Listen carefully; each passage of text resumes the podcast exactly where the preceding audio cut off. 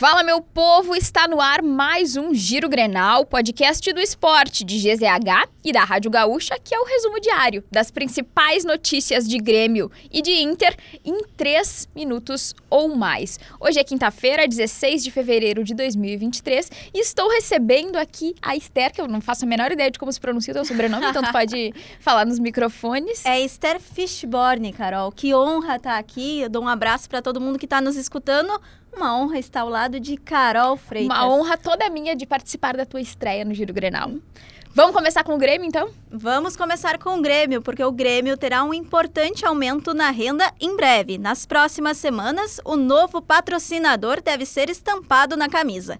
Trata-se de uma casa de apostas que trabalha para expandir o mercado no Brasil. O investimento renderá cerca de 50 milhões por três anos de contrato. O plano é que o novo patrocinador esteja na camisa já no mês de março. O meio atacante Vina já tem condições legais de estrear contra o São Luís pelo Gauchão.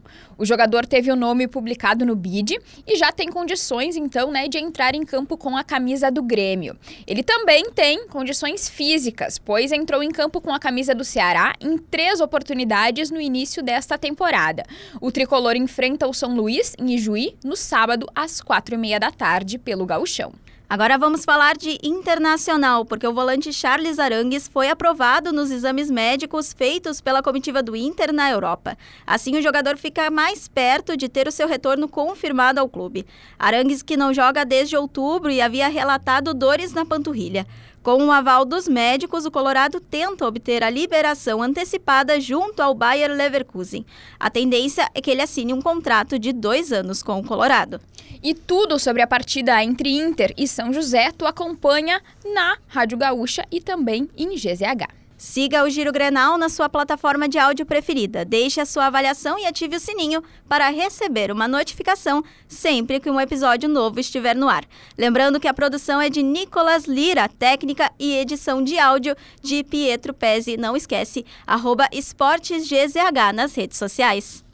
E hoje teve um anúncio, Esther, tu vistes? Ah, eu vi, Atlético Carol. Mineiro. Conta aí. Renzo Saravia, lembra dele jogando com a camisa Eu colorada? dele, como se fosse ontem, Carol. Foi um pedido do, inclusive, do técnico dele aqui no Colorado, né? O Eduardo é, Cudê. O Cudê, o Tchatcho Cudê. Pois é, e já tá até no beat. É uma agilidade, assim, ó, inacreditável. Então ele pode estrear já na Libertadores na próxima quarta-feira contra o Carabobo da Venezuela, na fase prévia da Libertadores. É bastante, bastante jogador colorado atuando pelo Atlético Mineiro, né, Carol? A pergunta é se a torcida do Atlético Mineiro está satisfeita com mais Por enquanto, sim. Vamos ver, né?